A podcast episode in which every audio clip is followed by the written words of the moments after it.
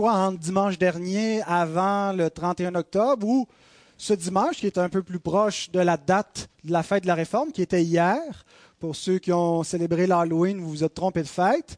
C'était la fête de la Réforme, 1517, le 498e anniversaire. On va bientôt célébrer le 500e. On s'est réunis quelques familles avec les, les enfants euh, pour faire quelques, quelques activités, les, les, les, conscientiser à cela et leur donner aussi une alternative, euh, avoir quelques bonbons quand même. Euh, donc, on a fait ça hier ici. Euh, mais donc ce dimanche, on voulait aussi souligner peut-être d'une manière spéciale cet anniversaire qui n'est pas une fête biblique, mais, mais, qui est une, un, un, anniversaire où la Bible a été mise au centre. Hein, sola scriptura, on est revenu à l'écriture seule avec toutes les, les, grâces de l'Évangile au centre de l'Église. Et donc, comme Église réformée, bien, on, se fait un devoir de rappeler euh, ce passage important dans l'histoire euh, du christianisme. Alors donc, c'était ce que je voulais souligner un peu avec mon message. En même temps, je sentais que j'avais beaucoup négligé ma série sur l'évangile de Matthieu, que ça avait été long avant que...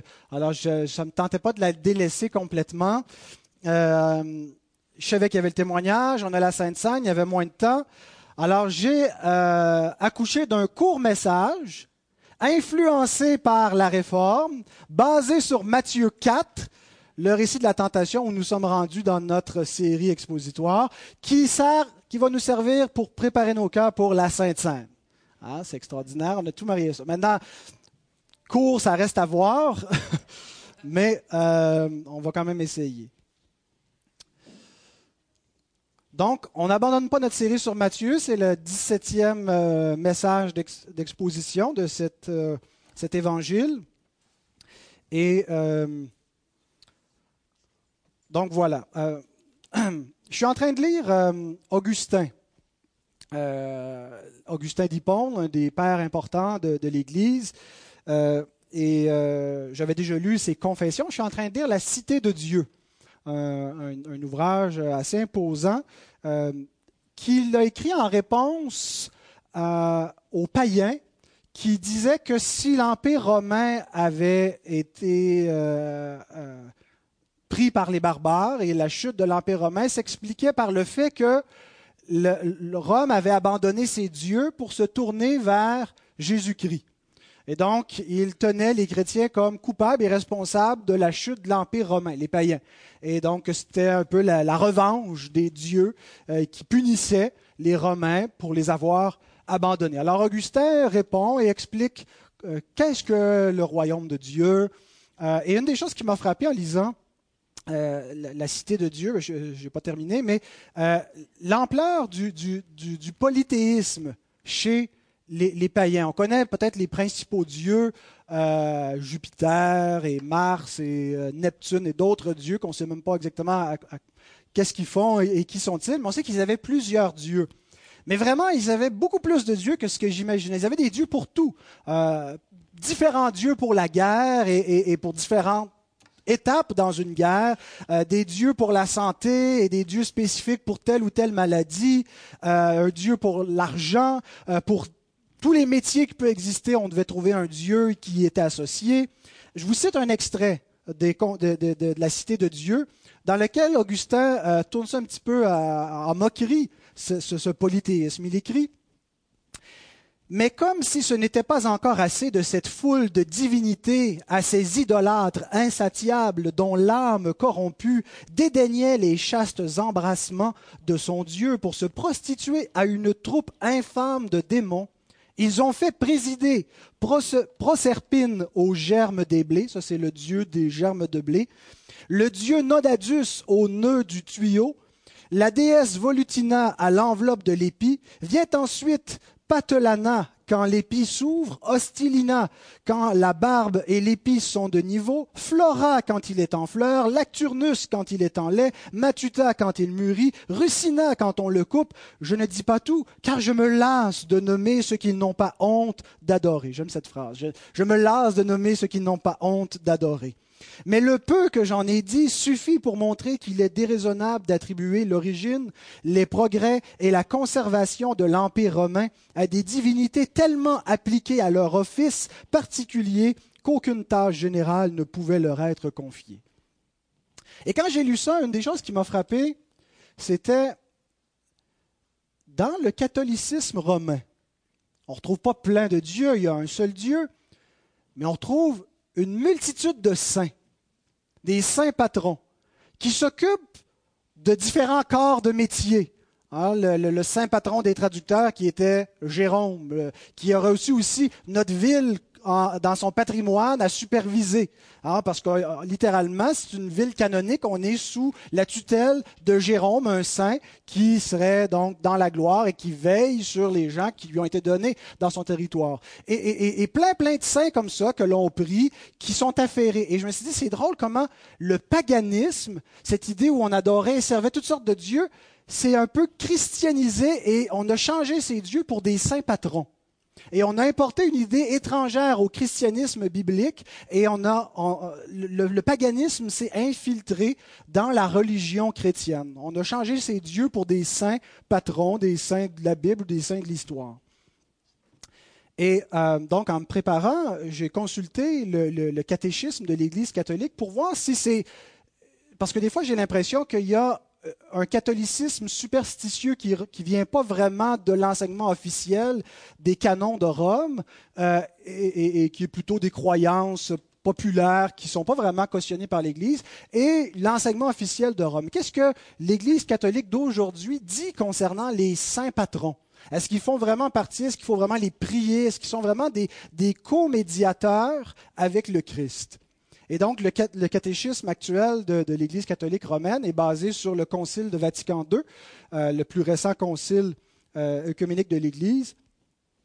Et ça nous dit, euh, la question 959, nous, on a 130 questions, eux, ils en ont 2-3 000, ah, c'est beaucoup. L'intercession des saints. Étant en effet plus intimement liés avec le Christ, les habitants du ciel, ce sont les, saints au ciel, non pas les, les, les sauvés, contribue à affermir plus solidement l'Église en sainteté. Ils ne cessent d'intercéder pour nous auprès du Père, offrant les mérites qu'ils ont acquis sur terre par l'unique médiateur de Dieu et des hommes, le Christ Jésus. Ainsi, leur sollicitude fraternelle est du plus grand secours pour notre infirmité. Donc, on a besoin de leur intercession, de leur médiation pour nous secourir dans notre infirmité. Eux, ils sont dans l'Église glorifié. Nous, on est dans l'Église militante et on a besoin des saints. Concernant la Vierge, il est dit euh, au paragraphe 969, à partir du consentement qu'elle, la Vierge, apporta par sa foi au jour de l'Annonciation et qu'elle maintint dans sa fermeté sous la croix, cette maternité de Marie dans l'économie de la grâce se continue sans interruption jusqu'à la consommation définitive de tous les élus. En effet, après son assomption au ciel, son rôle dans le salut ne s'interrompt pas. Par son intercession répétée, elle continue à nous obtenir les dons qui assurent notre salut éternel. C'est pourquoi la bienheureuse Vierge est invoquée dans l'Église sous les titres d'avocate, d'auxiliatrice, de secourable, de médiatrice.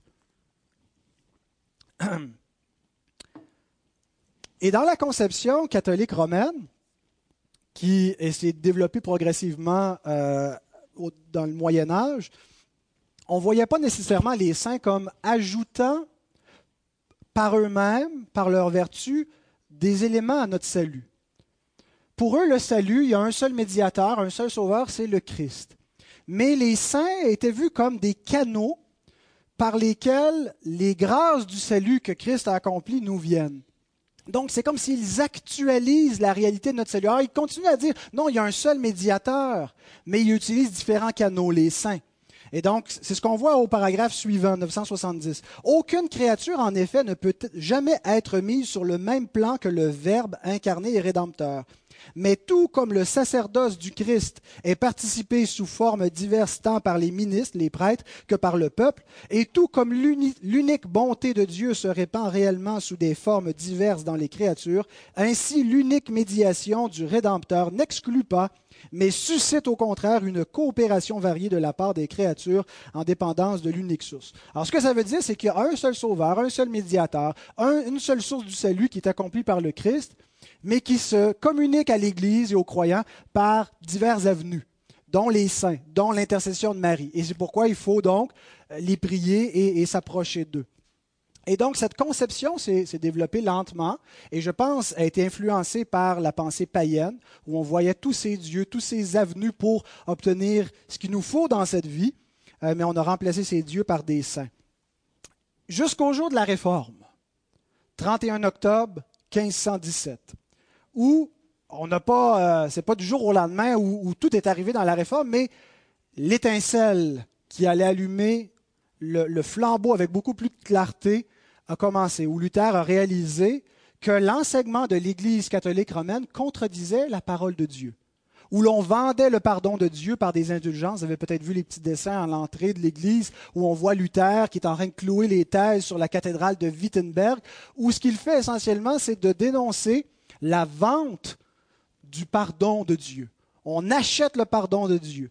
Et, et Luther a progressé dans sa compréhension de la gratuité de la grâce et qu'il y a une seule façon donc d'être sauvé, c'est par la grâce. On ne peut pas gagner le ciel, on ne peut pas l'acheter.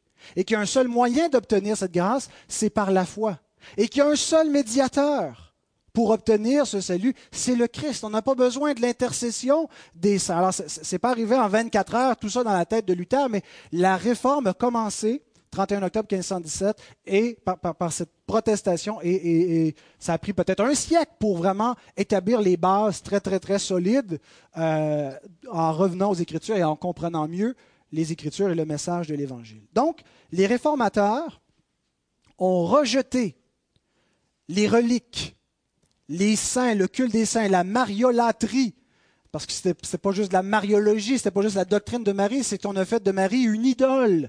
Et on rejeté tout ça en affirmant que l'unique médiation de Christ, ce n'est pas seulement que Jésus est le seul médiateur euh, et, il passe par différents canaux et donc on peut passer par les icônes, par les reliques, par les saints, par des pèlerinages pour recevoir ces grâces. Mais qu'est-ce que ça veut dire?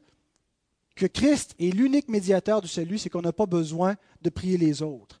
La Bible ne nous enseigne pas cela elle nous dit effectivement que les grâces de Dieu peuvent se communiquer au travers du corps de l'Église et qu'on va recevoir les, bénédictions de notre Sauveur les uns au travers des autres, mais elle ne nous enseigne pas à prier autre que lui, à aller à autre que lui pour le pardon de nos péchés et pour être fortifié dans la grâce. Un seul médiateur exclut tous les autres médiateurs. Et donc, c'est ce que voulait dire solus Christus, Christ seul. On n'a pas besoin d'un prêtre, on n'a pas besoin des saints canonisés, on a besoin de Christ seul. Ça ne veut pas dire qu'on ne veut pas savoir ce que les pères ont enseigné, qu'on se passe de tout cela, mais la, grâce de Dieu se communique par la foi seule, par la grâce seule, par Christ seul, et la gloire revient à Dieu seul, et nous savons cela sur la base de l'Écriture seule. Peux vous conseiller un bon livre à cet effet-là, si ça vous intéresse.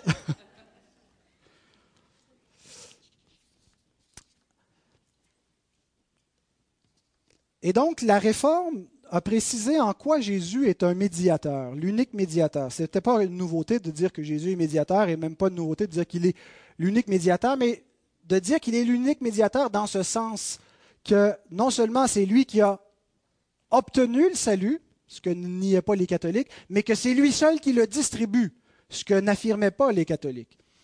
Et donc, euh, la réforme a précisé en quoi consiste la médiation de Jésus, et en particulier dans ces trois offices. Comment Jésus est-il médiateur entre nous et Dieu? De quelle façon bénéficions-nous de son œuvre et avons-nous besoin de lui pour avoir accès à Dieu le Père et être sauvés?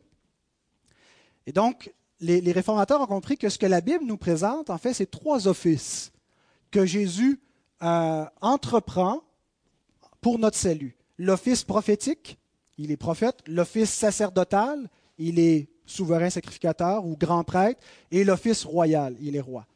Et donc, je vous cite Jean Calvin euh, dans l'institution chrétienne où il, parle de ces trois offices. Il, dit, il est à noter que le nom de Christ s'étend à ces trois offices. Car nous savons que sous la loi, tant les prophètes que les sacrificateurs et les rois ont été oints d'huile. Donc l'onction était donnée aux trois, que Dieu avait dédié à cet usage. D'où aussi ce nom de Messie qui vaut autant comme Christ ou oint a été imposé au médiateur promis. Bien que je confesse que dès le commencement, le nom de Messie a été en usage au regard du royaume, généralement quand on parle du roi ou du Messie, on pense au roi, ce que ce coup-ci j'ai déclaré ci-dessus, il reste que l'onction sacerdotale et prophétique retiennent leur degré et ne doivent pas être laissés en arrière. Donc, c'est par ces trois offices, prophétique, sacerdotal et royal, que la toute suffisance de la médiation de Christ nous est communiquée. Qu'on n'a pas besoin d'autres médiateurs. Il y a un seul médiateur et ce que consiste son, son rôle comme sa médiation, c'est ces trois offices-là. Alors voilà pour mon introduction en lien avec la fête de la Réforme. Ce qui nous amène maintenant à notre texte biblique, où on était rendu dans Matthieu au chapitre 4, où on est en train de voir la tentation. Et ce qui m'a frappé, c'est que chacun de ces trois offices de Christ est représenté dans chacune des trois tentations. La première tentation, c'est l'office prophétique de Christ qui est mis de l'avant. La deuxième, l'office sacerdotal. Et la troisième, l'office royal. Alors, j'ai donc trouvé une façon de connecter la fête de la réforme à notre série dans Matthieu. Alors, ce ne sera pas une exposition euh, complète de ce qui nous reste à voir. Je vais revenir, Dieu voulant, la semaine prochaine sur les deux dernières tentations, mais simplement, euh, thématiquement, regarder et rapidement les trois tentations euh, à la lumière des trois offices de Jésus. Jésus n'est pas juste éprouvé au désert en tant que simple homme, mais en tant qu'homme qui vient de revêtir des fonctions. On a vu que son baptême était en quelque sorte son ordination, euh, même son ordination sacerdotale, mais il embrasse sa mission comme Messie au baptême.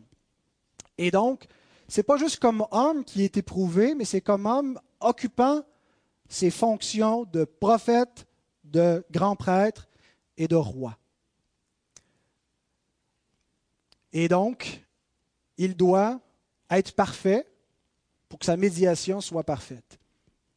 Alors, regardons donc à tour de rôle ces, trois tentations euh, à la lumière de ces trois offices. Jésus, notre prophète. Alors, les enfants qui suivent, Jésus est un prophète. Un prophète, c'est quelqu'un qui parle de la part de Dieu, qui nous annonce la parole de Dieu. Et pourquoi est-ce qu'on a besoin de Jésus comme prophète? Parce que nous sommes ignorants.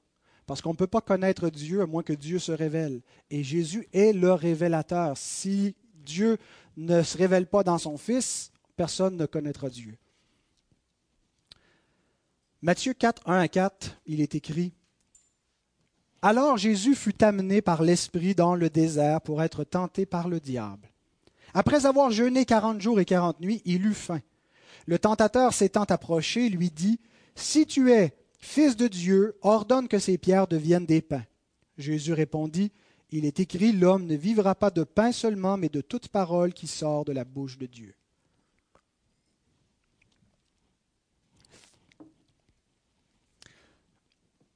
Depuis le commencement, il y a toujours eu des faux prophètes des gens qui prétendent parler de la part de Dieu, mais qui ne représentent pas Dieu fidèlement. Il y a toujours eu de vrais prophètes, mais aussi imparfaits, euh, qui ne pouvaient pas parfaitement le représenter dans tout ce qu'il dit. Quand on a examiné cette tentation la semaine dernière, on a vu que qu'est-ce que ça veut dire vivre de la parole? L'homme ne vivra pas de pain seulement, mais de toute parole qui sort de la bouche de Dieu et qui devait donc garder parfaitement la parole. C'est l'alliance des œuvres, c'est fais cela et tu vivras. Euh, vive de la parole. Et on a vu que Jésus était parfait et il est le seul à être parfait à ce niveau-là. Il est tellement parfait comme prophète de Dieu, comme porte-parole de Dieu, qu'il est lui-même parole de Dieu faite chair. Il est plus que tous les autres prophètes. Ce qu'il a de différent, les autres prophètes amènent la parole, mais lui-même est la parole de Dieu. Jean 1, 14 nous dit, Et la parole a été faite chair. et elle a habité parmi nous pleine de grâce et de vérité. Et nous avons contemplé sa gloire, une gloire comme la gloire du Fils unique venu du Père. Tantôt, quand vous êtes arrivé, vous avez peut-être remarqué ce qui était affiché devant. Le verset qui était affiché était celui-ci. Personne n'a jamais vu Dieu. Dieu est invisible. Dieu est inconnaissable à moins de se faire connaître. Le Fils unique qui est dans le sein du Père est celui qui l'a fait connaître. la deuxième personne de la Trinité, qui est le Fils éternel, est aussi appelé parole de Dieu, celui par lequel le Père crée. Il, est avec Dieu. au commencement était la parole, la parole était avec Dieu, la parole était Dieu. Il y a une distinction, mais on ne peut pas se séparer.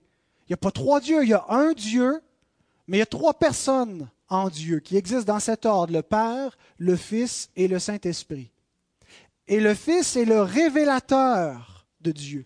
Il est celui qui sort du sein du Père, celui qui est l'empreinte parfaite, celui qui est le reflet de sa gloire et qui vient dans le monde en s'incarnant, prenant une chair, de sorte que celui qui l'a vu a vu le Père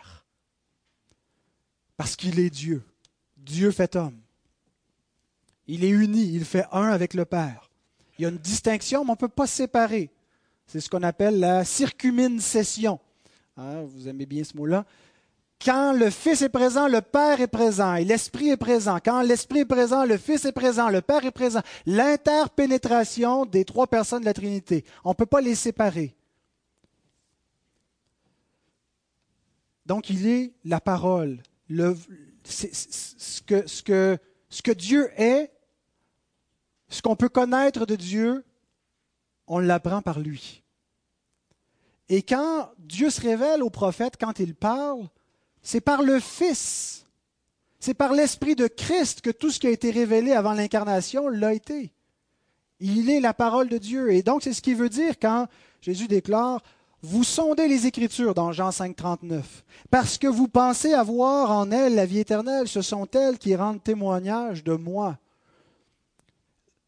Les pages de la Bible rendent témoignage de la Genèse à l'Apocalypse au Fils.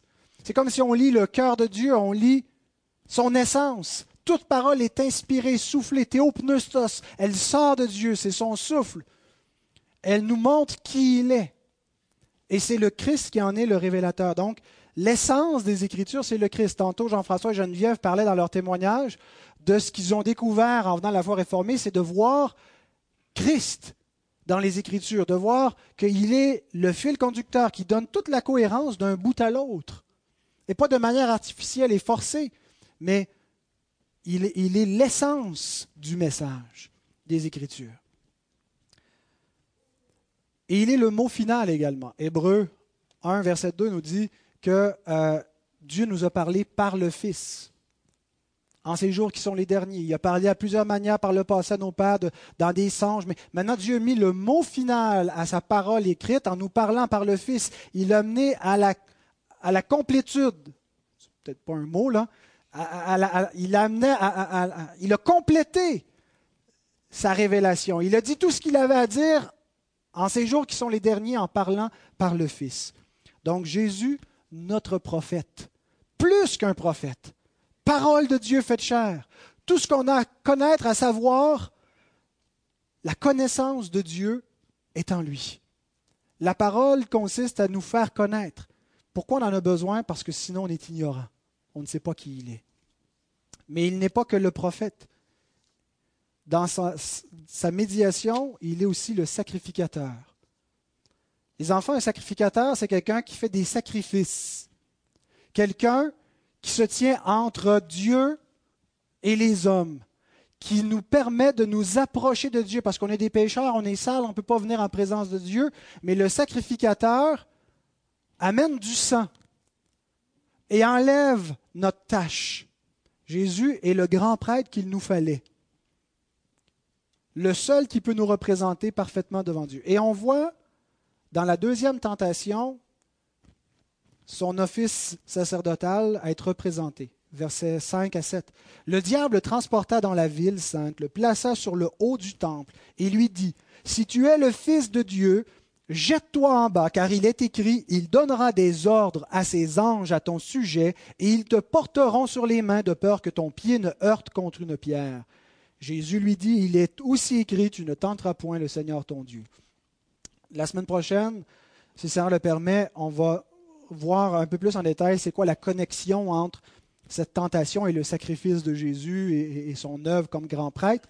Mais pour l'instant, contentons-nous de remarquer que le lieu où se passe la tentation, au temple, et, déjà c'est un indice de l'office sacerdotal, c'est là où se passe la, médiation, où il y a le Saint des Saints qui est encore séparé avec le voile qui empêche l'ouverture.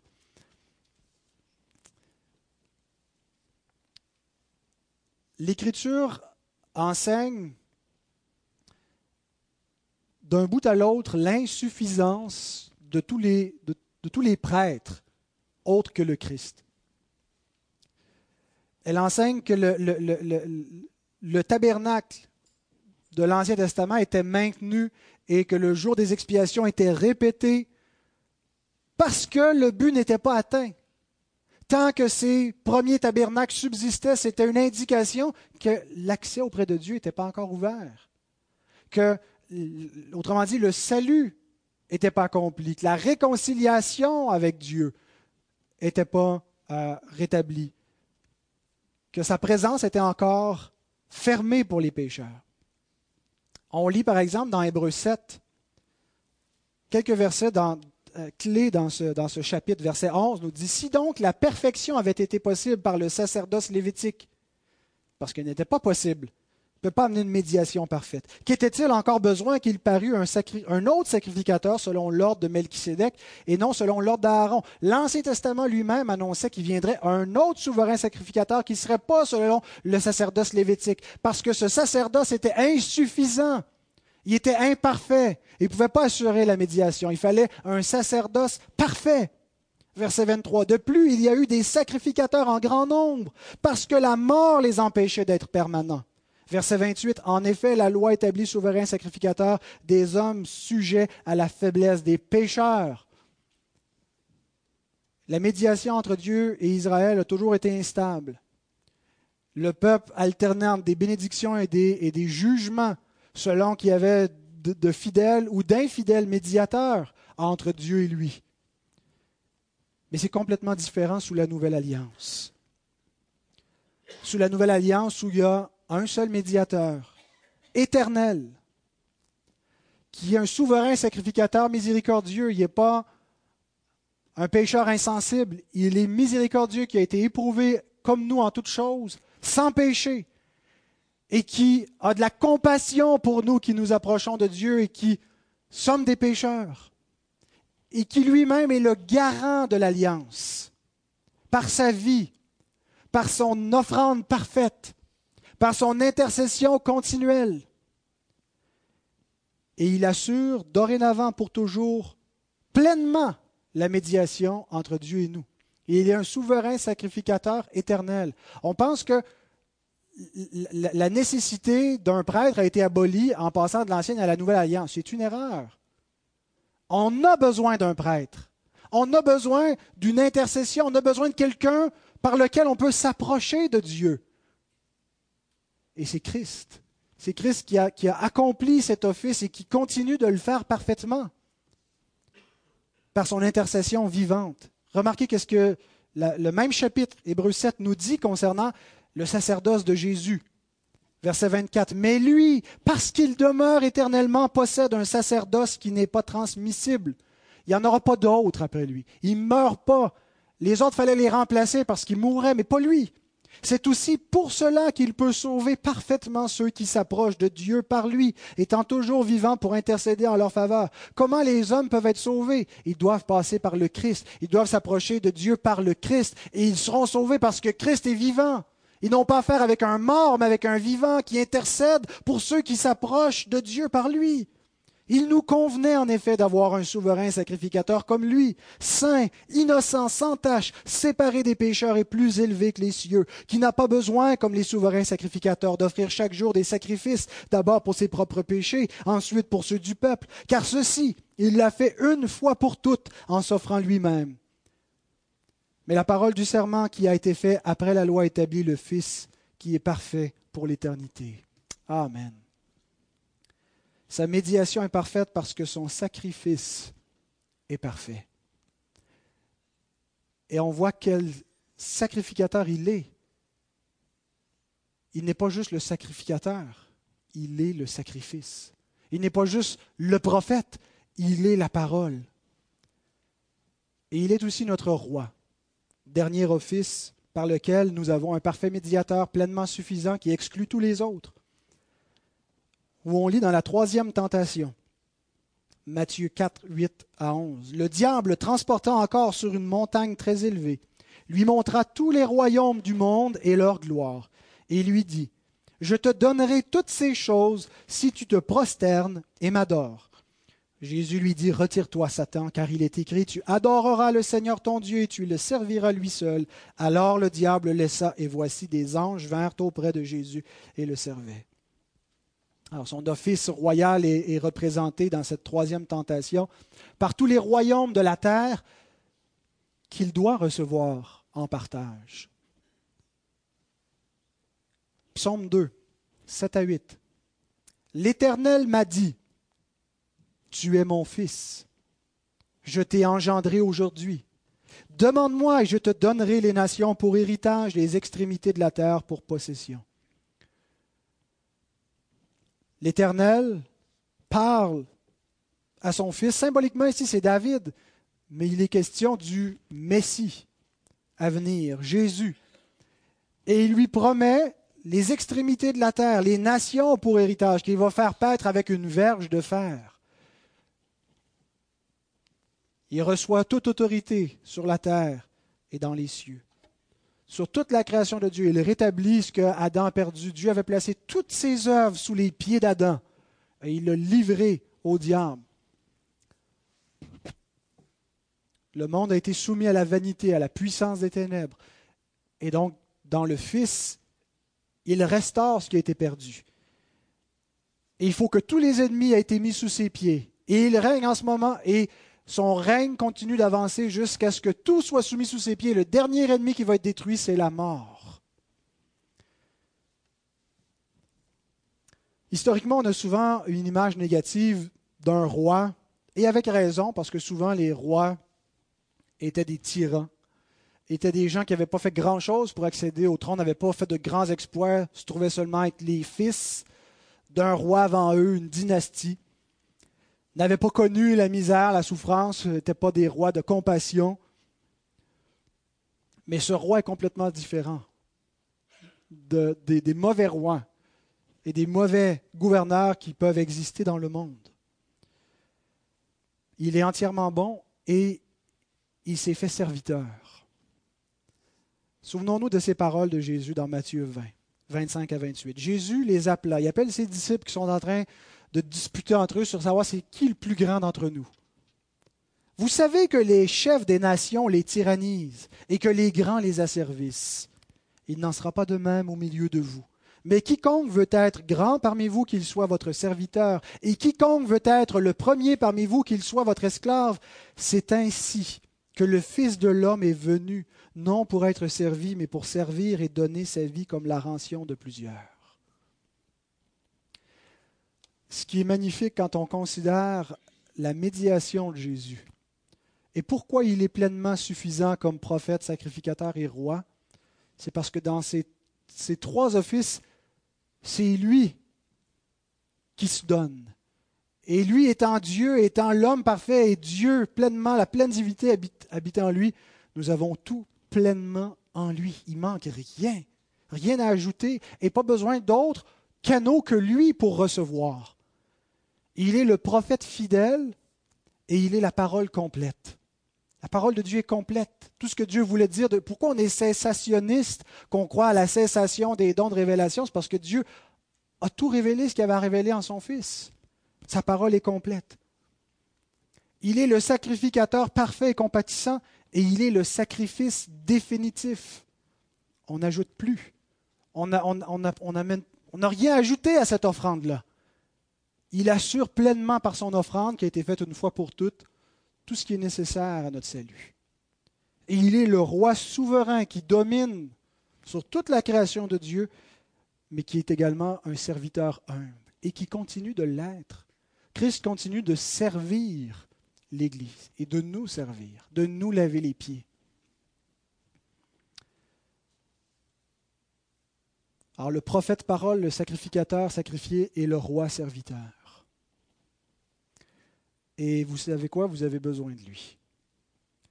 Et quand je dis on a besoin, même si on ne ressent pas, des fois on parle de Dieu à des gens, puis ce qu'ils nous répondent, c'est c'est bien pour toi, je respecte ça, mais moi, j'en ai pas besoin.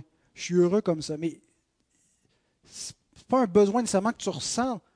C'est un besoin objectif. C'est une réalité. Tu as absolument besoin du Christ. Tu as absolument besoin de lui pour être sauvé. Que tu le ressentes ou que tu ne le ressentes pas, ça ne change rien. C'est une, une vérité objective. Tu as besoin de Christ parce que tu es ignorant. Tu ne connais pas Dieu. Et c'est lui qui est le révélateur de Dieu. C'est en, le connaissant, en le regardant au travers de la parole écrite, que tu vas savoir la vérité, tu vas savoir qui tu es et qui est Dieu. Tu as besoin de lui parce que tu es coupable. Tu es un pécheur misérable. Tu as offensé Dieu, tu as transgressé sa loi et tu as besoin qu'un sacrifice soit offert. Autrement, c'est ta vie qui va payer pour tes péchés. Et tu as besoin de Christ parce que tu es faible, tu es incapable de vaincre le péché, tu es incapable de vaincre le diable. Tu as besoin d'un roi puissant pour te délivrer. Nous en avons vraiment besoin. Et je termine en vous citant ce que je viens de vous dire en vous le prêchant, mais tel que c'est écrit dans notre confession de foi. Le chapitre 8, c'est le chapitre sur Christ, le médiateur. Et après que sa médiation nous ait expliqué, que ses offices nous sont décrits, le dernier paragraphe du chapitre 8 de la 1689 dit ceci.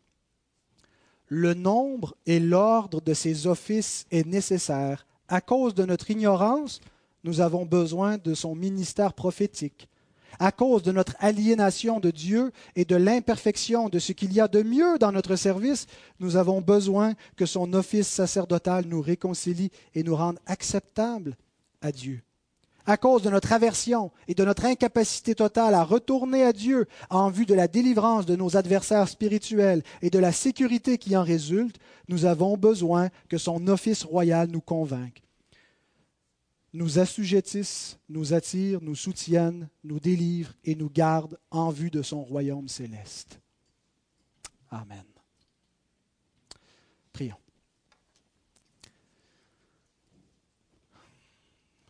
Seigneur, nous venons à toi avec gratitude, avec reconnaissance pour le Sauveur parfait que tu nous as donné, par lequel nous nous approchons de toi en ce moment. Seigneur, lorsque nous disons Solus Christus, nous comprenons par là que Jésus est pleinement suffisant pour exclure tout autre. Et Seigneur, nous voulons te donner gloire pour notre Sauveur, pour tout ce qu'il est, pour tout ce qu'il représente. Nous en avions, nous en avions et nous en avons encore tellement besoin, faibles et pécheurs comme nous le sommes. Seigneur Jésus, il n'y a que toi qui pouvais nous apprendre la vérité parfaite, nous faire connaître qui est Dieu et par la même occasion nous faire connaître qui nous sommes que toi, Seigneur, qui pouvais prendre notre faute, en payer le prix et offrir ta parfaite obéissance à la place de notre péché. Et que toi, comme roi qui avais la capacité non seulement de régner sur notre corps, mais de régner sur notre âme, de renverser la rébellion de notre cœur pour y mettre une soumission entière et de faire de nous les héritiers de ton royaume. Seigneur, nous voulons te donner la gloire. Nous voulons nous réjouir et nous reposer en toi, dans ton œuvre achevée, dans tout ce que tu as fait, et en toi qui est vivant et qui demeure éternellement, qui nous garde, qui nous maintient, Seigneur. Notre assurance vient de toi. Béni sois-tu. Amen.